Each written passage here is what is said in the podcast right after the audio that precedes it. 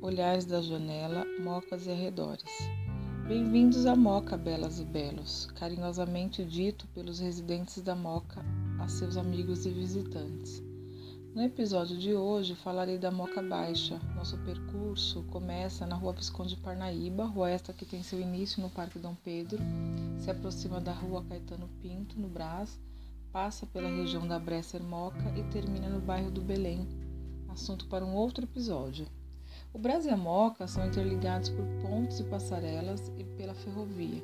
Nesses trajetos diários é possível percorrer os bairros por caminhadas, por trólebus e por trem, distantes por uma estação.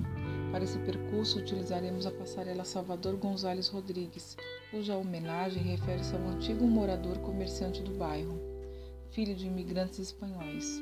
A passarela é uma das que liga o Brás à Moca paralela à Rua Itapira, atravessa a Avenida Alcântara Machado ou Radial Leste, como muitos conhecem.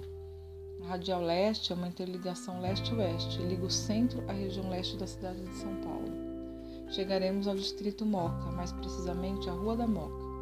A respeito do nome, a versão mais aceita é aquela que nos diz ser esta uma expressão indígena, que significa fazer casa, de mó, faz, fazer, mais oca, casa, Começa na Rua da Figueira e termina na Rua Pirassununga. Moca, com quase 464 anos a festejar no mês de agosto. Conforme registros das histórias das ruas, tanto a rua quanto o bairro se formaram nos primeiros séculos da história da cidade de São Paulo. A Rua da Moca era uma simples trilha estreita de terra batida que, a partir da antiga ponte do Tabatinguera, tomava o rumo à Penha. Esta trilha, amassada pelos pés dos indígenas e mais tarde pelos cascos dos animais e pelas rodas cortantes dos carros de bois, tornou-se caminho e por fim virou rua. Nos antigos mapas oficiais da cidade, a primeira representação da Rua da Moca ocorreu em 1842, através da Carta da Capital de São Paulo, executada pelo engenheiro José Jacques da Costa Urique, por ordem do Barão de Caxias, Naquele mapa, esta rua aparece com o sugestivo nome de Caminho da Muoca. Em 1897, ela já era a Rua da Moca, com início na Rua Francisco Glicério. O que encontrar na Rua da Moca Baixa? O termo Baixa é uma espécie de apelido conhecida por muitos da região. Vamos lá.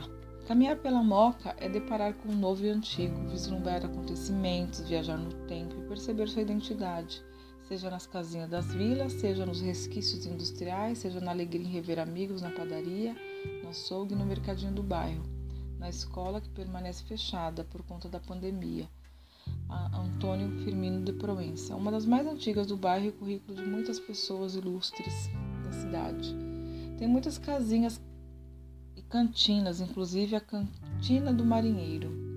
Surgiu no Brás há quase 80 anos na região tradicional por caldeiradas de frutos do mar.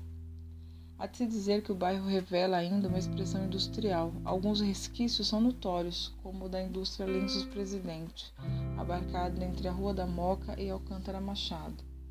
Em tempos de pandemia, o bairro pulsa por tentar estabelecer a harmonia do calor humano, do encontro da esquina, do abrir do comércio e recomeçar. Neste lado da Moca, a paróquia do bairro São Genaro, fundada em 1914, foi uma das responsáveis pela evangelização da comunidade da Moca, na época fabril. É muito conhecida em São Paulo pela festa italiana tradicional da Moca, que também faz parte do calendário oficial da cidade. Ocorre anualmente nos meses de setembro, conta com show ao vivo, macarronada das mamas, fogaças e muito mais. Neste lado ainda da Moca é possível identificar alguns casarios e edificações empresariais, como o do Centro Técnico Operacional CTO do Itaú, um dos grandes polos de tecnologia do banco. Tem 55 mil metros quadrados, desde a década de 80, localizado especificamente na Ananeri, entre a Moca e Cambuci, inclusive ao lado da estação Ananeri.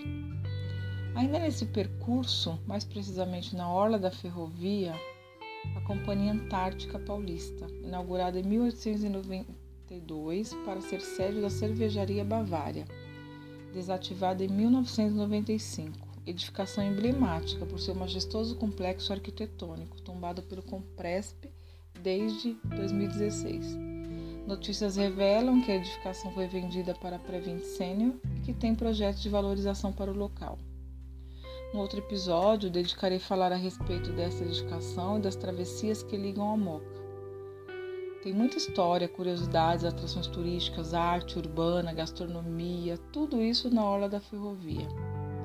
Até um próximo episódio, Rosana Barros.